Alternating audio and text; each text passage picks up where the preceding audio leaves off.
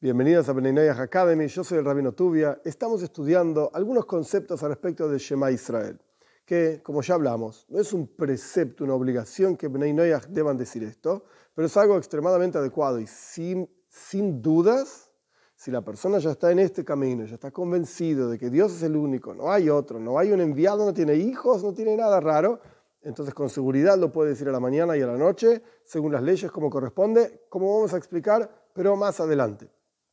Estamos avanzando en el texto. El texto habla del amor a Dios. Ya explicamos hace mucho tiempo atrás que no hay una obligación de amor a Dios para Bnei Noyach. Hay una obligación del temor a Dios, que tiene montones de niveles, y ya explicamos esto, no voy a repetir. Pero no hay una obligación de amor a Dios. Obligación quiero decir que no es un precepto que Bnei Noyach tengan que trabajar y desarrollar en su interior amor a Dios. Pero esto no quiere decir que esté prohibido. Una cosa es una obligación y otra cosa es una prohibición. Y otra cosa es, ¿querés hacerlo o no querés hacerlo? Si no lo querés hacer, no pasa nada. El amor a Dios no es una obligación, pero por supuesto que es algo adecuado. Ahora bien, en el texto de Shema se habla de tres niveles de amor a Dios. Con todo tu corazón, con todo tu alma y con todo tu ser. ¿Qué significan estas tres cosas? Una explicación. Hay montones de explicaciones.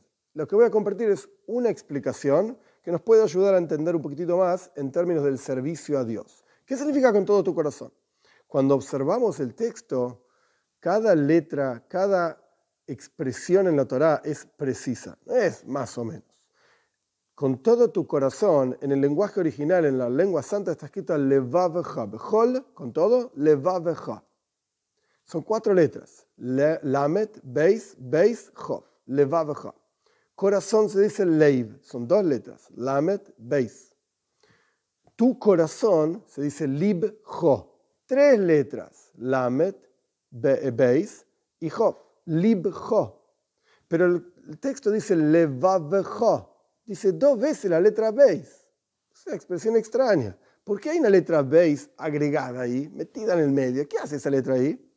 Nuestros sabios explican en el Talmud que tenemos en nuestro interior dos partes en el corazón, la parte derecha y la parte izquierda.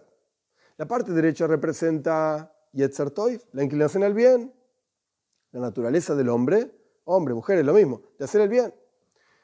Pero la parte izquierda del corazón representa Yetzer la inclinación al mal, la inclinación natural también que tiene el ser humano a no ser tan bueno, etc. Entonces el texto dice, amarás a Dios con las dos partes de tu corazón, la parte que te inclina a hacer el bien y la parte que te inclina a hacer el mal. Ahora bien, ¿cómo es esto de que la parte negativa, por así decir, de la persona ame a Dios? La parte positiva de la persona, obvio, porque Dios es, es eterno, es omnipotente, es omnipresente, es el bien absoluto. Ok, esto yo lo quiero. Claro que sí porque por naturaleza hacemos el bien, Dios hace el bien, yo quiero, quiero esto. Pero la parte negativa, ¿cómo es que llega a amar a Dios? Una explicación es que cuando se le explica a la parte negativa, o sea, es un trabajo interior, es como quien está hablando dentro de sí mismo, hey, hacer bien, hacer, no, hacer no, etc. Es como en los dibujitos animados para los niños, aparece el angelito de un lado y el diablito del otro lado y le hablan al tipo y el tipo no sabe qué hacer. Ok, algo similar pasa en el interior de cada uno de nosotros. Tenemos un conflicto, vivimos una vida conflictuada entre el bien y el mal, entre seguir el camino de Dios o no seguir el camino de Dios.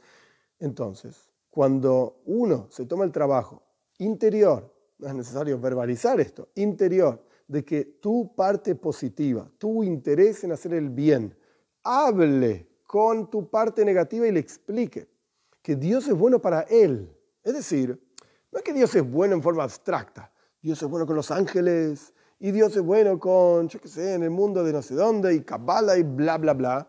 Y la parte negativa dice, ¿dónde está el dinero? Y yo quiero ver dinero, y yo quiero comida, ¿dónde está la torta? ¿Dónde está el bife, la carne? Yo quiero comer y sentirme bien. Soy un animal. Entonces no me hables de ángeles, porque no me interesan, y no me hables tampoco de los niveles místicos de no sé qué mundo, de no sé dónde, y dónde queda ese, con qué se come. No. Cuando la parte positiva de la persona le explica la parte negativa de la persona, que Dios es bueno para vos, ¿quién te da de comer? Dios.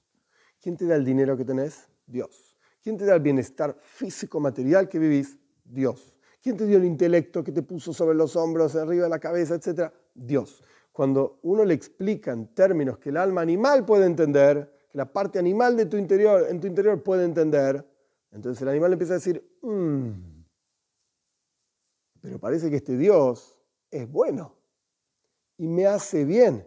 O sea, es una especie de amor a Dios egoísta, porque es bueno para mí, entonces lo quiero. No porque es bueno en general, a mí que me importa el resto del mundo, es bueno para mí, entonces lo quiero.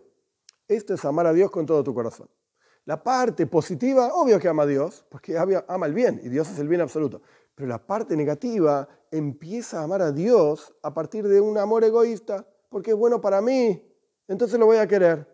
Esto es, amarás a Dios con todo tu corazón. Y Dios mediante, a medida que avancemos, vamos explicando las otras cuestiones de este amor a Dios.